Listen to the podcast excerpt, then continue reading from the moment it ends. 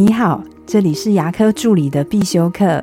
今天是要给牙医师的管理课。谁还会是你的潜在客户？以前我有上过一堂管理课，老师跟我讲一句话，让我印象非常的深刻。他说：“你要把自己当成一个圆，因为你永远都不知道别人的后面人脉会有谁。那谁还会是你的潜在客户呢？我觉得就是跟你最贴近的助理跟供应商都会是你的潜在客户。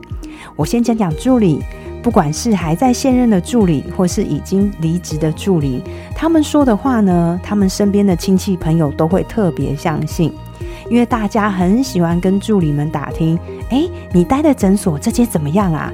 那我要看牙找哪个医师比较好啊？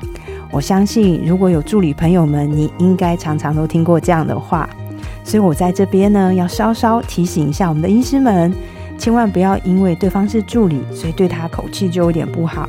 如果可以的话，有空多请两杯饮料，因为你怎么会知道助理背后的人脉会有谁呢？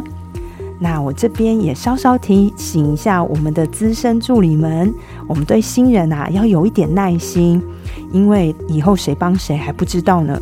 毕竟我们出来工作应该是广结善缘，而不是来增加仇家的嘛。那第二个呢，我要讲一下为什么供应商也是你的潜在客户。我们自己本身对于诊所就是扮演供应商的角色。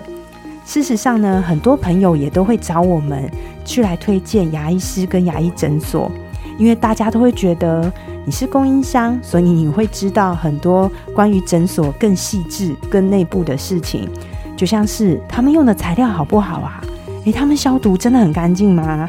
诶，这个医师的人品怎么样啊？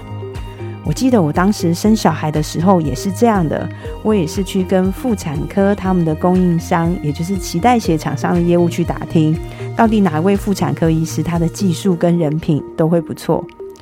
我们不应该只追求 Google 上的五星好评，如果能获得同业甚至整个供应链的厂商的好评，那我相信你的诊所接下来即便不打广告，客户也会越来越多。